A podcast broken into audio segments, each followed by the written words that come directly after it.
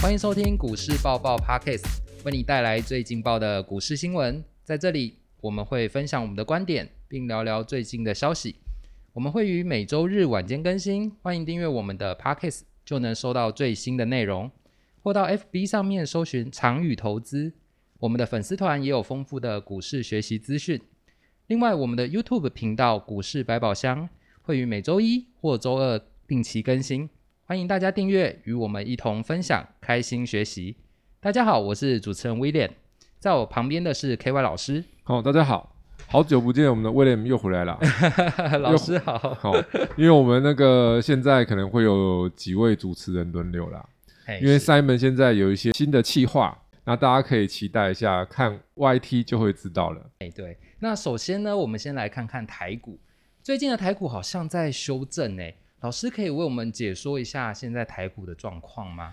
这个台股哈，其实简单来讲啊，那个看到数字就这样，动不动都突然跌个几百点，啊，哦不过台股投资人已经算是幸福了啦。为什么？如果是美国投资人，是动不动看到就一千点，哦，那个真的是心脏跳得很快，对，因为最近这个道琼，对不对？上冲下起，上冲下起嘛。是那其实美国股市修正或是台股修正，这个跟我们前面提到的方向都是算蛮一致啦。因为老师也讲很多次，就是因为半导体嘛，对，它一定要有一个修正。呃，大家你会想说啊，升息啊，那个资金会变少嘛？对这个很多人都知道啊。但是你要知道，这个钱变少的话，有投资资金的这一些投资银行或大公司或是大户，他们在选标的的时候就会有不同的思维，他就知道说，现在我要选那个什么比较安全的，嘿，那种比较危险的就要避开，保保守一点。哎对，那之前钱多是怎样？我就要选危险的，为什么？高风险高报酬。嘿对，那对什么叫哎对危险？具有成长性的，听起来是很棒，是但各位你要知道，具有成长性的，它同时也是代表着它有危险风险性存在。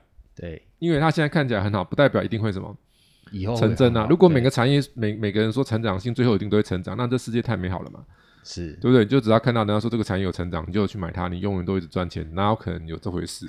那如果是这样的话，为什么巴菲特都不买成长产业？他都喜欢买什么成熟型产业？啊，就是它的那个产业已经是很稳定的情况嘛。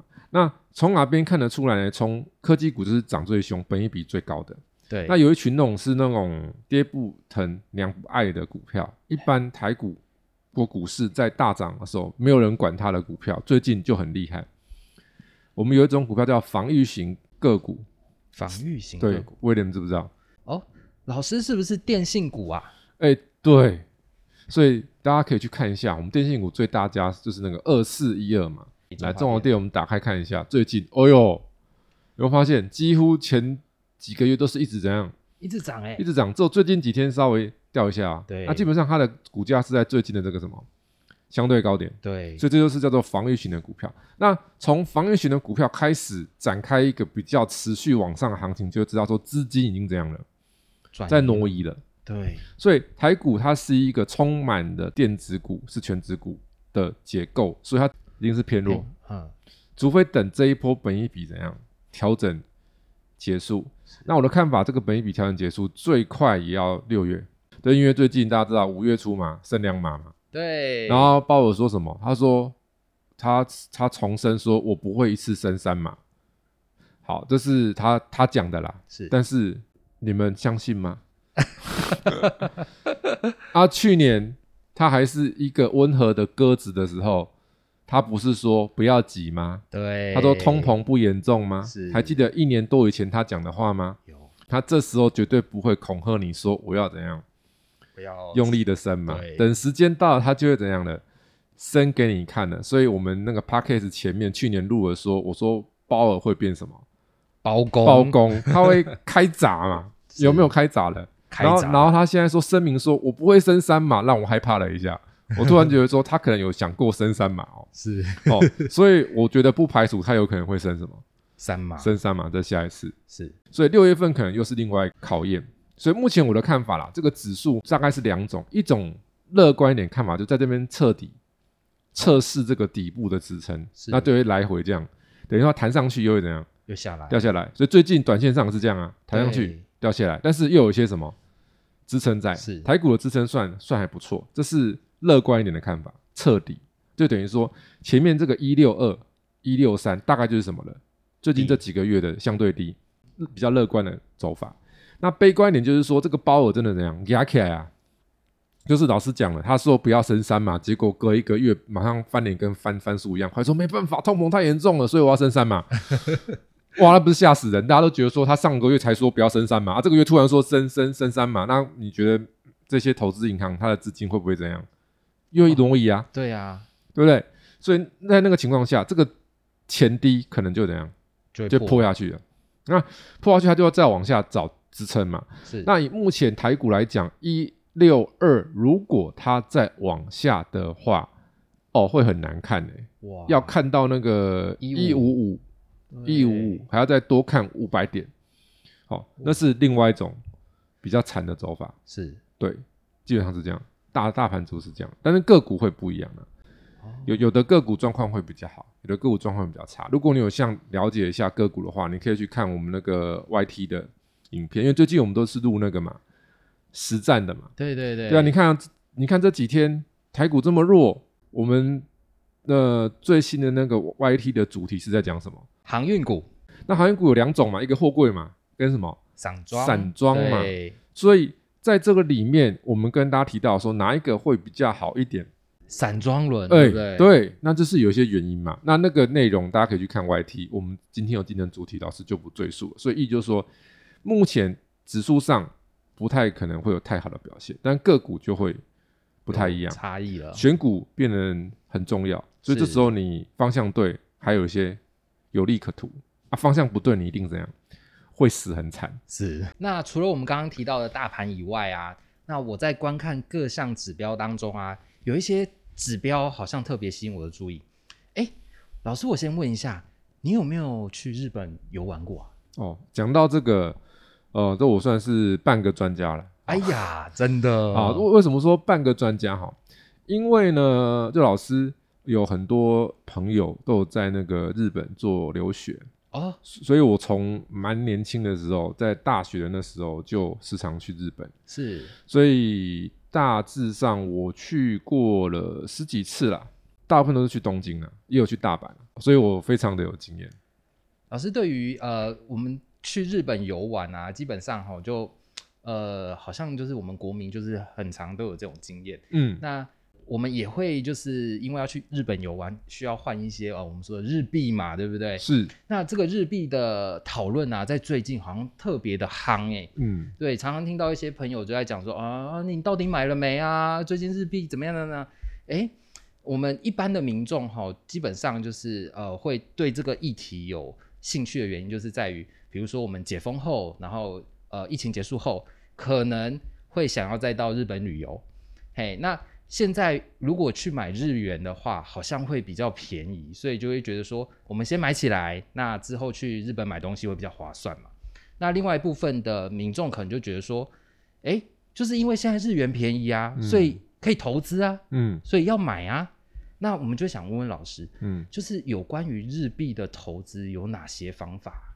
讲到这个方法哈，简单讲就是想要吃一下日币的豆腐嘛， 对不对？是所以基本上哈，要投资它的话，方法大概就有几种啊。第一种最简单就是直接去买日币嘛，是，就是有外币的户头嘛，对对对，你去买那个集齐嘛，是集齐就不是现钞了，因为现钞比较贵啊，对集齐比较便宜嘛。那第二个呢，就是你可以去买 ETF，因为我们台湾有日元的 ETF。哦，那这一档 ETF 的话，元大的 S M P 日元正二零零七零六 L，然后是顺便来跟大家介绍一下，我们有时候是不是有发现有个什么什么正二，对，像有些 ETF 是不是真的？像台湾五十也有什么？也有这也有正二嘛，对所以正二的它就会 L，它的最后一码就会是 L，正二这种，它叫做杠杆式与反向的 ETF。那这一种的 ETF 它的构成就是说，你投入的资金，它拿去投资的不是现货，是期货，哦，它一定是期货，是它才能产生反向的，因为你要反向，你一定是期货，是那你要有倍数，一定也是什么期期货所以它是用期货的交易，当然它会去买比较长期的什么期货，期货不会是短约啦，因为你短约要只换换换换换嘛，你会有一些那个交易的成本的问题。好，那讲白话一点就是说，你买这个 ETF 就等同于去买日元的期货，是但是不是到那么危险，因为期货的倍数很高，对它倍数只有什么两两倍倍这样的情况下，这种也是一个方式，只是说这个就不适合做长的。哦，所以就这是你股票是这样嘛，就你就想做投资，你买现股是不是可以报比较长？对你要做波段的人，做长线的人，一定是要买现股。只有那种做很短玩当冲的人，才有可能去买什么期货是，或权证，对对对不对？或是融资嘛。对，那一样的嘛，这个商品如果要做的话，就是做比较短的，可能那种一两个月内，因为以汇率来讲啊，一般来讲长远才会有一个趴数嘛，对一两个月在货币的现货投资来讲都算短的。哦，对，譬如说你看那美元指数是不是最近就就一直涨，是啊是啊，它涨半年才几趴而已，你报两个月有什么用？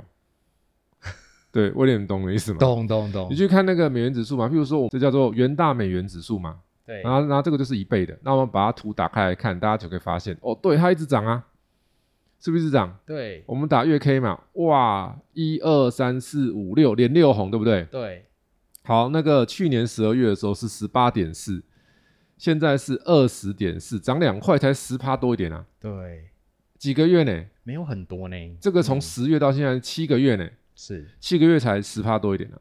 所以如果你买两个月呢，不才几趴。所以做这种汇率的，如果是现货的这种，一般都是要做长的，是半年以上、一年这种。那所以一两个月就已经算什么了？算是短的了。，嗯，所以刚刚元大 S M P 日元正二这个，它适合做什么？短的短一点。然后再来呢，另外一个第三个就是日本的股票啊，啊，日本的基金啊，是对啊，这个是一种的模式。那那那那个就比较复杂，因为你要有相对的一些知识的基础以及经验，因为你没有买过的人，你没有这些相关知识的人，你可能连台股都搞不清楚怎么弄，你日股怎么弄，哦，对啊，所以那是高阶了。股市永永远是这样，那投资那个会不会赚多一点？一定是会，因为那会两边赚嘛。对，因为你去买日本的公司的股票，或是日本的基金，因为现在日元是不是低，是所以那些商品会便宜嘛？对，所以这时候你如果日元是慢慢升回来，那个商品是不是就会有增值？是然后第二个，那些商品可能本身也会有价差波动，或是有股利，对等等等，你是不是还可以收股利？两边赚，但是你要想，你想要赚的那么多，你就要比别人怎么样努力，清楚，对，啊，你不清楚怎么可以玩？就像那个最近那个 NFT 嘛，你有没有发现开始很多韭菜了？是 一堆啊！现在那个我们的首富嘛，Elon Musk 嘛，对不对？他在对他的推特那个大头贴改成那个无聊猿啊，是是是，他好几只无聊猿啊。那有人也以为说是不是他要来推这个 NFT？不是哦，其实他是有点在嘲讽 NFT 啊。哦，为什么他要放那么多无聊猿的图案，把他头像改成他？他可能就要表达说，任何一个人都可以把 你所觉得独一无二的 NFT 放在你的头像上或对，电脑里嘛。是所以那个所谓的价值只存在相信那个价值的人。对，那、你你认同这个机制的人就觉得他有那个价值，但是当不认同的人就觉得那个是什么？就是一个图片而已，对，那没有什么意义。对，你说那个有价值，我也可以把你的图拷过来，是啊我也放在我电脑里，我也有无聊源啊。对， 所以讲说穿了就是换一，就现在 NFT 有一种换一种方式在炒炒作，但是你要想哦，什么叫炒作？就譬如说，这样我就听听过一个说法啦，好，因为网络上很多人在讲讲讲那讲那投资，有人说股市本身就是一场炒作的游戏，只能说一半对一半不对。股市有没有人炒作？有有嘛，但是什么都没有，可不可以炒作？也是可以，也可以嘛，但多数是怎样？是什么都没有来炒作，还是它有东西来炒作？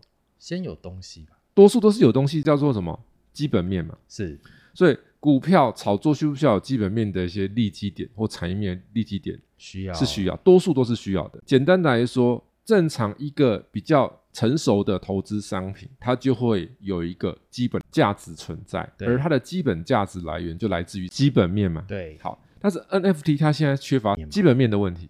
那比如说虚拟货币有没有基本面？有有啊，它的基本面是什么？矿工啊。对，我们虚拟货币的机制是什么？是不是大家去挖矿，是是是，对不对？去挖矿之后，你是不是要有很厉害的设备对啊去挖那个矿出来？对，所以你的基本面是什么？就是那矿些机矿机，对对算力嘛，算力就是基本面啊。是因为大家去挖这个矿要花这么多心血，花那些钱、时间，让它电脑去抓挖挖挖，才挖到那个矿，所以那个矿是不是等同于这些运算力？所以要产生这运算力，是不是要付出成本？对那这样是不是等于就是它是虚拟货币的什么的基本面？是但是现在虚拟货币之后会很很恐怖的点就是说，未来的虚拟货币它开始会跟基本面脱钩啊。就是像老师上次有提到的第二种玩法出现，对啊，因为它现在改的嘛，用权益嘛，是就是说我有很多这个币，我就压进去，我就可以挖更多更矿，多呵对不对？所以它是不是失去基本面了？是它的基本面本来是矿矿机啊，现在基本面已经变什么钱了？就脱钩了，它就它基本面变资金了，对对对，所以这个就很像什么呢？其实资本市场的运作常常到后面都很容易这样，就像现在为什么现在全世界通膨失控，就是因为我们的货币没有基本面的、啊，哦，美元没有基本面啊，以前有基本面啊，因为美元是那个以前是金本位啊，啊美元的基对本面是黄金啊，是它要发行等量的美元，就要等量的什么价值的黄黄金，金黄金就是美元的什么？基基本本面但是现在美元的基本面已经脱钩了嘛，它不是黄金，它美元基本面是什么？美国老大，叫威廉，懂意思吗？懂了懂了，就是懂了美国政府就是美元的基本面嘛，是或者是美国央行意思一样啊，就是美国它的公信力，它的经济上的公信力就是美元的什么？基本基本面面，所以这个就是蛮危险的，因为所有的公信力，这个就很就这个就很像什么？我们那个公司会有一个在财务上在计算价值的时候，会有一个东西叫商誉，是它是无形资产，它不是什么，不是有形的？它不是有形的，所以它既然是无形的，就代表什么意思？它有时候可能会因为环境局势的关系起伏怎么样？起伏不起定伏，起伏很大。对对对，那有一天如果美国不是老大呢？美元会不会就崩了，基本面就不一样了？对会啊，有一天美元不是老大的时候，而且美元不是老大，会不会有这天？一定会有这一天，因为经济学者都已经知道了嘛。为什么美国人要打中国？因为中国一定会超越什么的，超越美国啊！因为中国人口多啊，是美国好几倍啊。它的内需的力道起来，它的制造业起来之后，它的经济成长会很快嘛。但美国再怎么厉害，它的没办法跳跃性的成长，所以在一段时间之后，它就超越了啊、所以当中国成为全球 GDP 最大国的时候，它的货币随之而然就会变什么了？龙是全球流通最大的货币啦，就转应该说这迟早会发发生，而且还有另外一个后来后有追兵啊，印度啊，啊，印度对也会干掉美国呢，人口也很多只，也是时间的问题而已，只是印度要干掉美国比较久，所以为什么美国现在要拼命印钞票？大家可以听得懂吗？哦我现在是老大，我印大家相信嘛？是我先赶快先炒，把钱赚一赚嘛。基本上是这样，好、那个就是跟总金啊那些有关系，好，那就叫基本面嘛。所以呢，刚刚老师提到的有三种方法哈、第一个就是直接去购买日币，好、那第二种就是购买相关的呃 ETF，好、第三种就是购买日本的金融商品。我们话说回来，呃，像这一次啊，这一波购买日币的风潮，呃，最主要呃，我们大概知道就是跟日币贬值有关系。那这一波日币贬值背后的原因到底是什么呢？这个当然是有一些呃原因嘛、哦是其实我们团队有整理一些相关的资料，威廉来跟大家简单的讲一下。经过我们的资料整理，在二零一二年，日本首相安倍晋三以安倍经济学呃很知名的推出三项的政策。这三项的政策呢，当时被称为“三支箭”，分别呢是货币宽松、扩大财政的支出以及经济成长战略。那当中的那个货币宽松政策呢，就是为了克服当时日本的通货紧缩实施的无限期的量化宽松。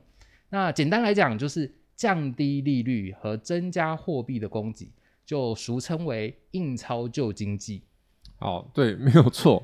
所以这一个日元会那么弱势，其实是从十年前安倍经济学就怎么样开始就了开始，那是一个长远政策，所以它开始进行刚有关键字叫做无限期的量化宽松。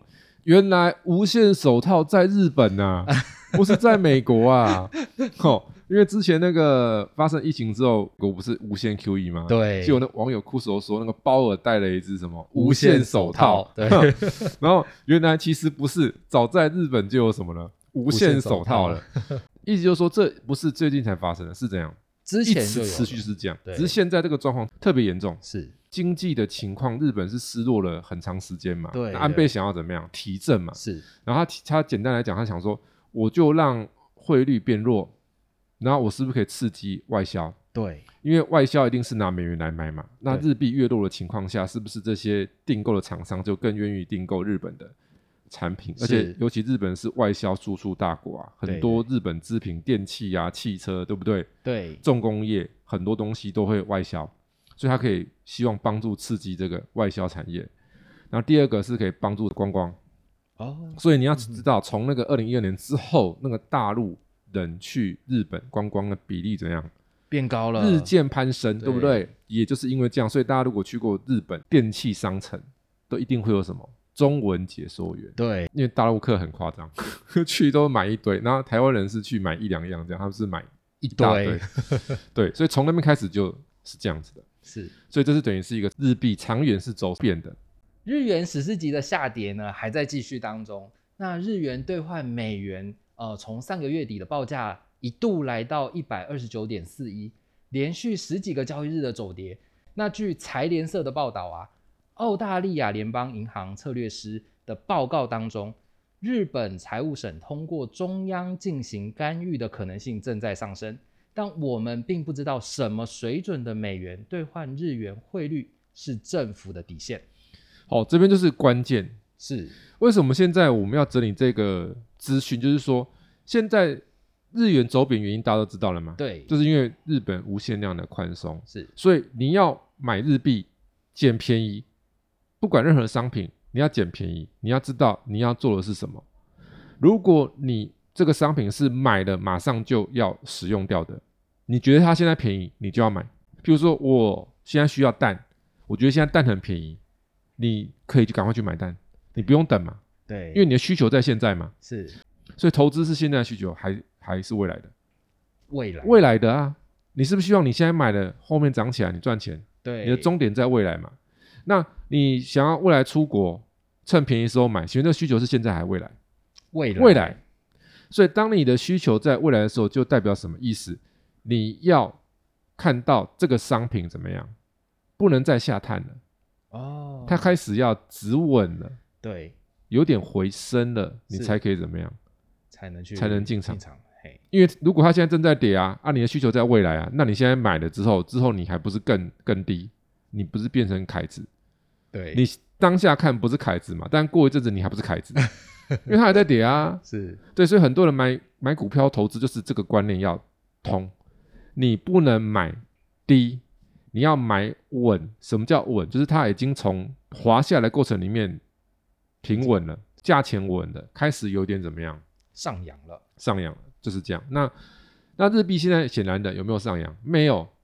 那如果还没上，你就只能透过什么样的资讯先发现它上扬之前的原因，因为会上扬就是有人干嘛去买去它，买它，对，让它起来。那这些会买它的人一定知道是一般的人不知道的事，就他先发现了一些什么事情嘛，对，所以那个就是所谓的叫做基本面，不是消息面。各位，消息面不好，消息面是什么？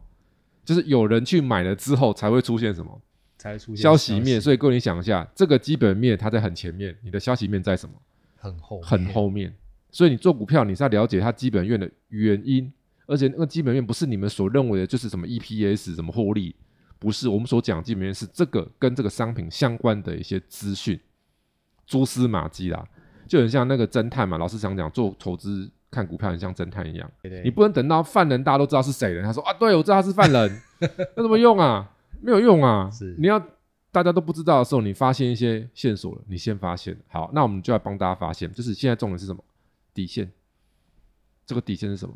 我们有资料嘛？现在最近那个在 G 团体峰会的时候，日本的财务大臣就是财政部长，他也表达了不同的意见。他说，日元现在走弱对日本经济是怎样？